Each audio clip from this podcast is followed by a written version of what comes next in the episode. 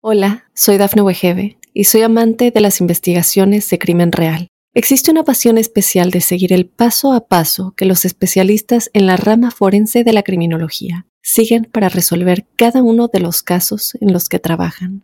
Si tú, como yo, eres una de las personas que encuentran fascinante escuchar este tipo de investigaciones, te invito a escuchar el podcast Trazos Criminales con la experta en perfilación criminal, Laura Quiñones Orquiza en tu plataforma de audio favorita. Óyenos audio. Como si fuera una voz cultural, ¿viste? Una voz podrida a ese nivel. Y, como y golpeaban la puerta, pero no sé con qué le estaban pegando, pero hacían una fuerza increíble para pegarle a la puerta. Desde la tierra del campo de enfrente, un rayo de luz roja se disparó hacia el cielo. Y en ese momento salimos corriendo aterrados agarra la escopeta, me dice, Agus, me dice, vos abrí rápido la puerta y yo me quedo apuntando por si hay alguien. Bueno, ya, yo, ya, tenía mucho miedo, mi hermana también, que era chiquita, y mi papá que, que había empezado a gritar desde el lado adentro de la casa. Y nos encerramos en la casa y no podíamos creer lo, lo que estábamos presenciando. Eso habrá durado menos de, menos de dos minutos. Nos despertamos, no, nos levantamos todos exaltados de miedo y escuchamos que del lado de afuera nos gritan, váyanse, hijos de pu. Hola, soy Dafne Wegebe y soy amante de las investigaciones de crimen real. Existe una pasión especial de seguir el paso a paso que los especialistas en la rama forense de la criminología siguen para resolver cada uno de los casos en los que trabajan. Si tú, como yo, ¿Eres una de las personas que encuentran fascinante escuchar este tipo de investigaciones? Te invito a escuchar el podcast Trazos Criminales con la experta en perfilación criminal, Laura Quiñones Orquiza, en tu plataforma de audio favorita.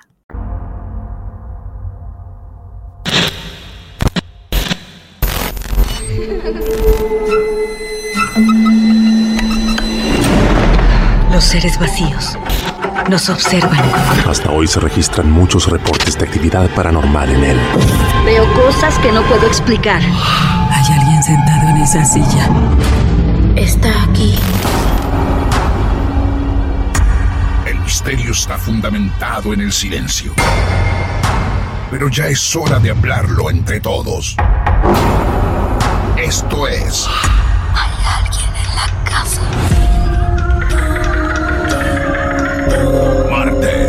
de misterio. Es divertido asustarse a veces, ¿no?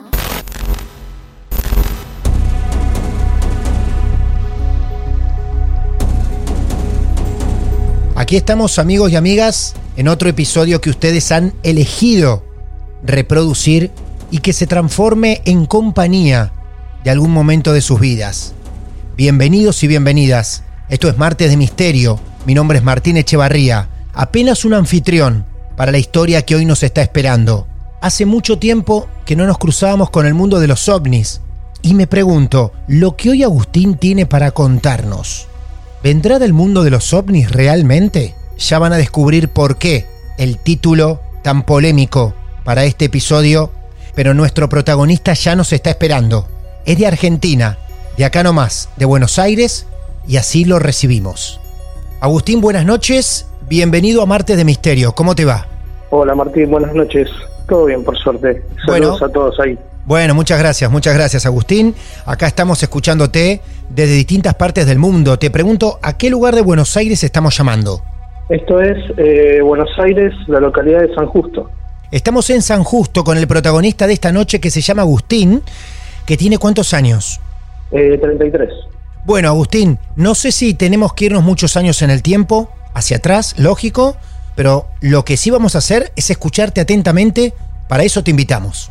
Eh, sí, bueno, esta historia sucedió eh, hace 20 años y sin embargo yo hoy la cuento a mis conocidos, a mis cercanos, pero bueno, solo a, gente eh, cercana, digamos. Bien, bueno, ahora lo extendiste un poco a partir de este momento, pero todos estamos acá para escuchar. Vamos en el tiempo 20 años, ¿y a dónde nos ubicamos?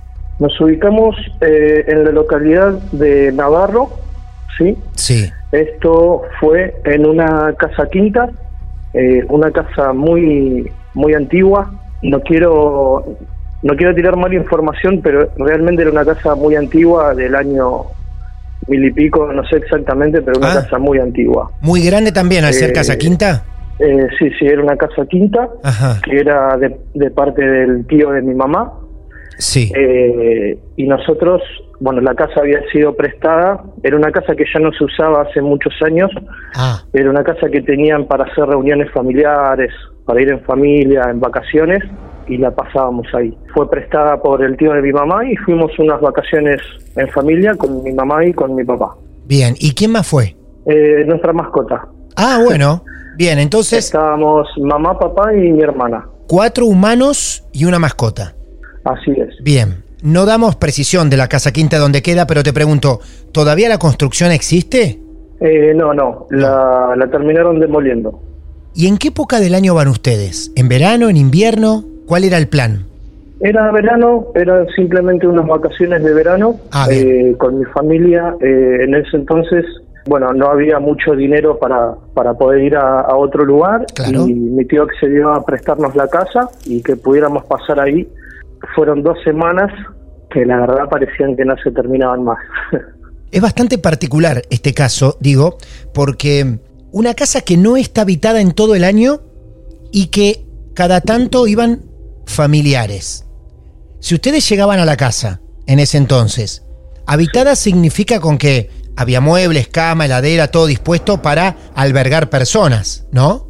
Eh, exacto, sí, estaba, eh, estaba amueblada, sí. Bueno, condiciones básicas como para pasar dos semanas en ese lugar. ¿Y qué pasó? Para ponerlos un poco en contexto, Sí. nosotros salimos de Buenos Aires, nos vino a buscar eh, el tío de mi mamá en su camioneta, llegamos allá, eh, era una casa que cuando llegamos nosotros ya hacía bastante tiempo que, que no era habitada, mi tío luego de separarse de su mujer, esa casa quedó ahí por muchos años sin, sin utilizarse, Ah, una parte de la condición era estar ahí y hacer unas tareas mínimas de mantenimiento como para poder habitarla. Recuerdo que el día que llegué a la casa, o sea, llegué al patio, me descalcé y cuando entré a la casa, entro a la pieza y estaba lleno de escorpiones en el piso. no. Eso no me lo olvido. ¿Ese fue el recibimiento? Escorpiones en el piso. Así es. Era una casa simple, tenía formato como si fuera una letra L. Era una casa grande, grande, antigua. eh, las paredes eran de, no quiero decir mal el nombre, pero de este material que no es cemento, que es como un barro. Arcilla, eh, a- adobo, no sé bien cómo es que le dicen sinceramente. Sí. Bueno, esto fue algo que nos sucedió, como ustedes estábamos con mi familia, pero fue algo que eh, experimentamos todos. Resulta que un día de esas vacaciones, yo como un chico de 13 años aproximadamente, ya estaba aburrido, no sabía qué jugar, eh, y le digo a mi papá si me daba permiso para ir a pescar a una laguna que estaba ahí cerca a unos 200 metros más o menos. Voy, supongamos, no sé, tipo 3, 4 de la tarde, fui con, un, con mi cañita y con mi balde. Cuando empezó a oscurecer, eh, me fue a buscar mi papá. Y mientras veníamos caminando por la ruta, ruta de, de tierra, no, no había ninguna casa a kilómetros, no había una luz, Sí. no, no, no había nada. Y mientras veníamos caminando por la ruta, yo veía una luz en el cielo que me llamaba bastante la atención, una luz que brillaba eh, más de lo normal, digamos. Y veníamos hablando con mi papá, ¿no? Si era un ovni o si no.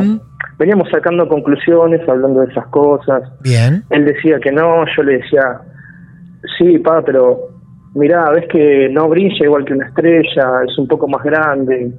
Estuvimos así todo el, el camino de, de vuelta a la casa. Bueno, llegamos a lo que sería la tranquera, que es la entrada a la casa, y antes de entrar a la casa, eh, a mí se me ocurre girarme para buscar de vuelta esa luz en el, en el cielo. Sí. Entonces empiezo a mirar en el cielo y la encuentro en, en, en otra posición y que se movía a una velocidad muy grande. Llamo eh, a mi papá, llamo a mi hermana, a mi mamá y la vemos. ¿Qué se movía? Hablamos de lo mismo, será un ovni, será un avión. Y de repente veo que aparece otra luz. también con las mismas características. Era una luz de un color naranja rojo muy fuerte que se movía en el cielo. Esto, digamos, eran unos movimientos muchísimo más, más rápidos que un avión, ¿sí? Fue una experiencia que realmente vivimos los, los cuatro integrantes de mi familia y, y realmente por ejemplo, ahora se me está poniendo la piel de gallina. Sí, aparte te noto Eh, como conmovido al contarlo, con unas pausas de recuerdo que te afectan. Esto hacía mucho que no lo contaba, pero Sí. eh, a medida que te cuento, eh, me recuerdo a mí parado ahí en el campo con, con, con todo el viento y mi cara de asombro. Claro. Eh, la cuestión es que empezaron a aparecer más luces, cada vez más. Habremos estado 15 a 20 minutos y al cabo de ese tiempo, eh, en el campo de enfrente donde nosotros estábamos, eh, se había llenado de luces. Eran aproximadamente como 15 luces de esas características. Wow. Ya era, ya era completamente de noche. Empezamos a ver eso y realmente había que pasaban los minutos. eh, no comprendíamos qué era Claro. ni lo que estábamos viendo ni lo que estábamos ni lo que estaba sucediendo no porque literalmente se llegaba a ver el campo iluminado pero no se veía más nada habremos estado presenciando eso aproximadamente una hora Eh, Cuatro personas viendo eso. exactamente Qué increíble. Bueno hasta, que en algún momento entonces le digo a mi mamá digo mamá vamos al campo de enfrente a ver qué hay digo necesito saber qué hay no no aguanto más me dice bueno pero hasta la calle nada más me dice. Yo empiezo a caminar con mi mamá empezamos a, a dirigirnos a más cerca del campo para para poder ver mejor. Cuando llego a la calle de repente todas las luces se apagan todas las luces desaparecen le digo a mi mamá, digo, mamá, vamos a cruzar el alambrado.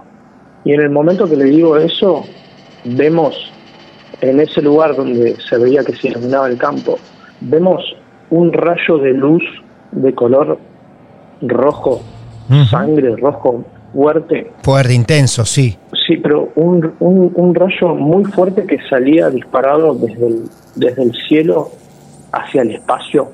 Parecía cómo, una cómo? película de ciencia ficción. Del cielo, Claro, de, de una parte del cielo hacia arriba, todavía aún más. hacia claro desde, desde la tierra de desde la tierra del campo de enfrente Sí. un rayo de luz roja se disparó hacia el cielo un, un rojo muy fuerte y en ese momento salimos corriendo todos Sí.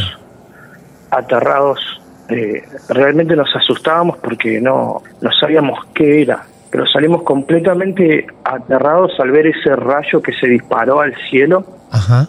y nos encerramos en la casa y no podíamos creer lo, lo que estábamos presenciando. Eso hab- habrá durado menos de menos de dos minutos, pero después ya cuando salimos ya no había nada, ni luz, ni luces que volaban, no había más nada. Desde la tierra sale al cielo un rayo. Un rayo disparado, sí. Te pregunto esto, el rayo que ustedes ven, color sangre, rojo, intenso, que sale desde un Sí. punto de la tierra hacia el cielo, ¿bien? Sí.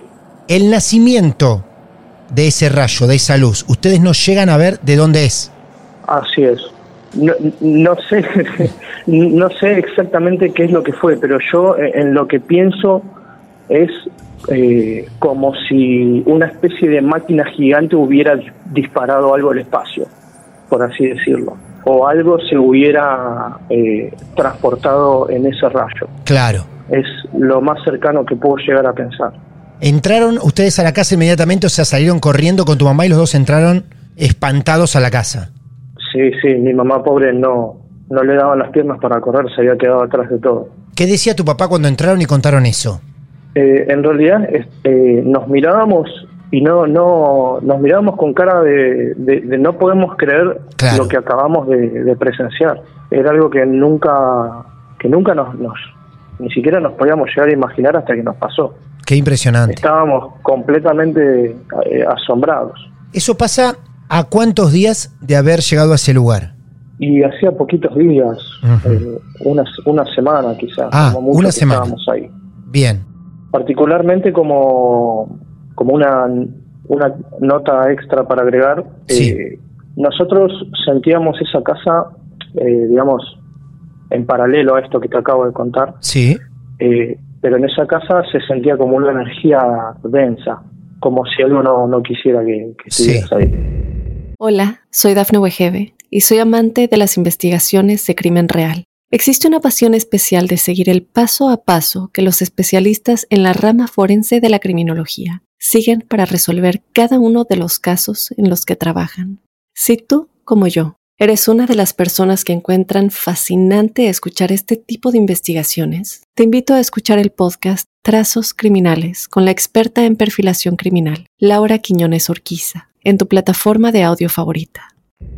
Bueno, avanzan los días, las horas, y después, ¿qué ocurre? ¿Cuál es ese segundo hecho? Sucedió lo siguiente. Yo un día me despierto a la madrugada, eh, serían, no sé, las 2, 3 de la mañana aproximadamente. Como la casa era muy grande, nosotros habíamos juntado las camas en la habitación principal y, y dormíamos ahí, ¿sí? Como para estar juntos, para estar más seguros, por las dudas. Pero así, todas las camas una al lado de la otra. Estábamos eh, en la habitación donde se unía con la puerta del baño, que te comenté anteriormente, la, la casa tenía forma de L, y nosotros estábamos en la habitación que daba al baño. Ese baño tenía otra puerta del lado adentro que daba a la habitación del otro lado, pero estaba anulada esa puerta. No, no se usaba, no, no se podía usar la otra habitación. Entonces yo me despierto a la madrugada, tenía muchas ganas de ir al baño, por eso me despierto.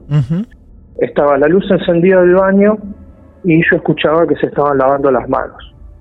Sí. Entonces espero. Espero. Pasa el tiempo. Se escuchaba como que abrían el botiquín del baño. Se escuchaba como que alguien caminaba dentro del baño, como, Sí. como si fuera un ruido de alguien que está en pantuflas y, y arrastra los pies sin caminar. ¿Viste ese ruido? Sí. Pasa el tiempo, pasa el tiempo, se escuchaba el botiquín, eh, la canilla del agua, la tapa del inodoro. Y yo realmente me estaba aguantando, me estaba, tenía muchas ganas de ir al baño, ya no aguantaba más. Claro. Entonces la despierto a mi mamá, le digo, ma, le digo, le decís a papá que salga del baño, que quiero ir, que ya no aguanto más. ¿Qué? Me dice mi mamá. Digo, sí, le digo, eh, decirle a papá que salga del baño, que, que quiero ir, necesito ir al baño. Me dice, pero Agus, me dice, papá está durmiendo acá al lado mío. Pero ma, hay alguien en el baño, No. escuchá. No. Y, escu- y escuchábamos lo que te acabo de contar. Ella Eh, también empezó a escuchar. los pies. Claro. Sí, sí, sí. Empezamos a escuchar. Se despertó mi hermana, se despertó mi papá y escuchábamos. Entonces, bueno, eh, por un tema de seguridad, mi viejo acostumbraba a, a- a dormir con una escopeta al lado de la cama. Y cuando, bueno, mi viejo, mi, mi papá dice, bueno, voy a abrir la puerta. Al- algo tiene que haber. Y bueno, a- abrió la puerta de golpe y no había nada. No había nada. Pero también habremos estado, no sé, 15, 20 minutos escuchando ruidos dentro del baño, literalmente como si hubiera una persona. Y luego de eso, nos acostamos de vuelta a dormir. Yo la verdad, entre lo que había pasado con el rayo de luz y, y eso del baño, yo, como cualquier eh, adolescente chico, creo que, que no podía dormir. Tu cabeza iba a 10.000 por hora. Me imagino. Sí, sí. Claro. Ni hablar, ni hablar. Y luego de eso, al cabo de cinco minutos, vos imaginate que estábamos en una casa antigua en el medio de la nada, Claro. una casa que estaba rodeado eh, por un bosque Sí. eh, bastante espeso, por así decirlo. Eh, en, la, en la pieza teníamos un- una puerta gigante de madera que daba al patio de la casa y en un momento sentimos que empiezan a golpear la puerta del lado de afuera, pero con una fuerza Descomunal. tremenda, Claro. como si la quisieran derrumbar. Eh, nos despertamos, no- nos levantamos todos exaltados de miedo y escuchamos que del lado de afuera eh, nos gritan, váyanse hijos de pu, no voy a decir la, la palabra, No. eh, pero Tremendo. escuchamos como si hubiera sido una voz, eh, como si fuera una voz cultural, ¿viste? Una voz podrida a ese nivel y, y como y golpeaban la puerta, pero no sé con qué le estaban pegando, pero hacían una fuerza increíble para pegarle a la puerta. Hacía un ruido que ese ruido no me lo olvido más. Y ya cuando pasó eso ya estábamos, bueno, ya yo ya, yo ya, ya tenía mucho miedo, mi hermana también que era chiquita eh, y mi papá que, que había empezado a gritar desde el lado adentro de la casa duró un par de segundos y, y bueno, y, y después ya está, ya pasó. Ustedes si se asomaban Bueno. desde alguna ventana o algo no llegaban a ver nada, lógico. No, no, porque no era eh, la oscuridad absoluta de la noche y no Claro. la casa solo tenía luces adentro, no, no había luces que puedan iluminar la parte de Afuera, claro. Y aparte, esto no es una psicofonía que tenés que prestar el oído, trabajar el audio para intentar saber qué se escuchó en esa captura de audio.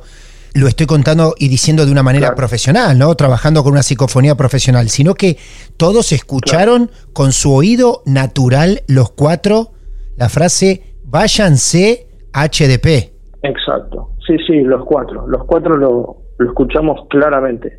Un- una voz horrible, la verdad. Un- una voz de alguien que no te quiere, ¿viste? Que Claro. realmente quiere que te vayas de ahí. Claro. Así lo sentimos. ¿Qué gritó tu papá de adentro? Desde la casa, ¿qué gritaba? Eh, eh, eh, no recuerdo exactamente, pero eran gritos como de váyanse ustedes, HDP, déjenos tranquilos, sí. cosas así. ¿Qué pasó inmediatamente después de esa noche? ¿Qué hicieron?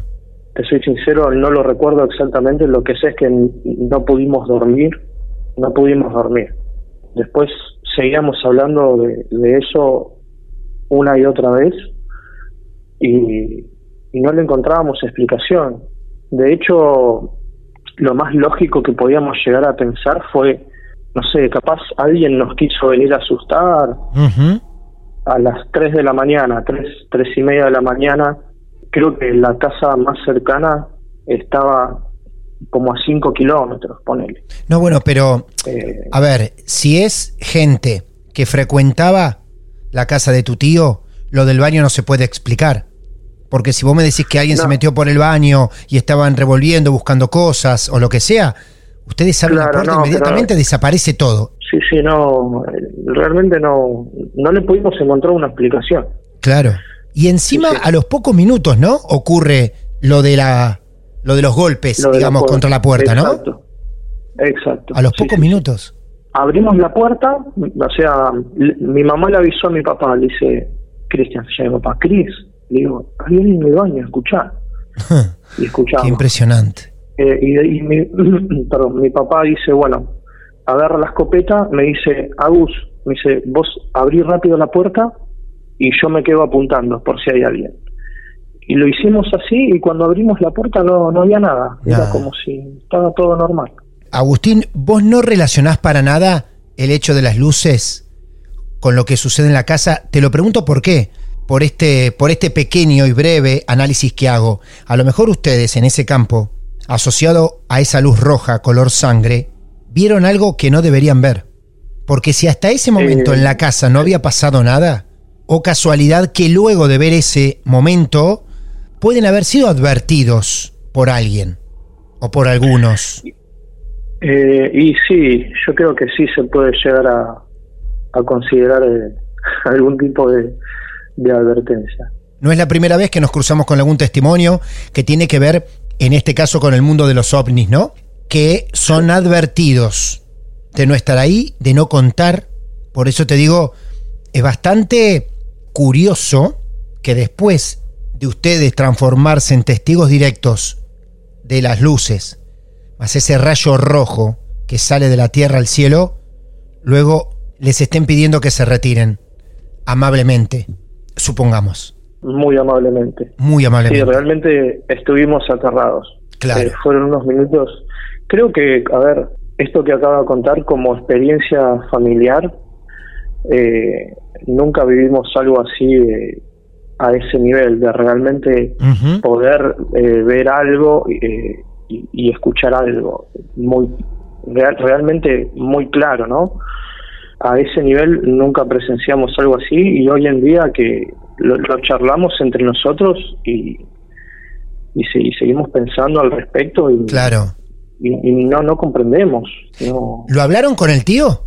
¿Se lo comentaron? Ah, sí, sí, sí. Sí, se lo comentamos. Él nos comentó que, que bueno, que él le habían pasado varias cosas raras en esa casa. Ah. Eh, yo sinceramente no sabría decirte eh, porque no sé exactamente qué fue lo que pasó. Claro. Pero sí, eh, él comentó que, bueno, de hecho nosotros fuimos los últimos visitantes que estuvo esa casa. Después de que pasó todo eso, mi tío terminó vendiendo la casa y la demolieron. y, y, nunca más se supo más nada. Habrá vendido la casa y los terrenos también, porque me parece que... Claro, me parece que más que la casa, me parece que la cuestión estaba ahí en la zona, ¿eh? Y puede ser, puede ser. Bueno, cada uno de los que estén escuchando y sean testigos hoy de tu historia van a sacar sus propias conclusiones. Si relacionan un acto con otro, si creen que por un lado es la zona y por el otro lado la casa, o si llega a haber una unión, una comunicación en ambas cosas. Lo cierto que no solamente ustedes se retiraron, los invitaron a retirarse del lugar, sino que también se fue tu tío. Todos abandonaron la zona. Impresionante. Sí, sí. Bueno, Agustín, gracias por, por este recuerdo y gracias a toda la familia que te haya permitido también contarlo y confiar en nosotros en una historia impresionante de una semana de una familia donde los cuatro son testigos. Muchísimas gracias a vos, a vos Martín, y a la gente del programa por, por la oportunidad de, contar esta experiencia. Espero que, que le guste a, a los que estén, la estén oyendo. Y bueno, muchas gracias por el, espacio, por el espacio y por permitirme contarla acá en tu programa. Amigo, gracias de verdad. Un abrazo grande, cuídate mucho y saludo a toda la familia. Adiós. Abrazo grande, que anden bien. Hasta luego.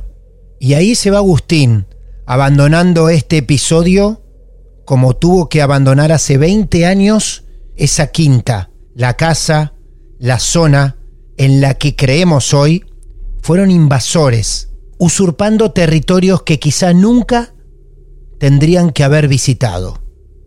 Cada uno de ustedes sacará sus propias conclusiones, nosotros nos permitimos retirarnos Recordarles antes que como lo hizo Agustín hoy, ustedes también pueden contar su caso real. Bienvenidos sus relatos, sus historias reales. Esto es precisamente lo que nos mantiene con vida. Búsquennos ahí en redes sociales, Marte de Misterio, pueden buscar mi cuenta personal arroba Martín de Radio. Nos mandan un mensaje directo para decirnos que también ustedes han elegido Marte de Misterio para contar lo que alguna vez, muy extrañamente, les tocó vivir o les tocó sufrir. Gracias por acompañarnos esta noche. El próximo episodio está muy cerca, allí nomás, y seguramente es donde vamos a encontrarnos. Hasta la próxima. Esto es Martes de Misterio.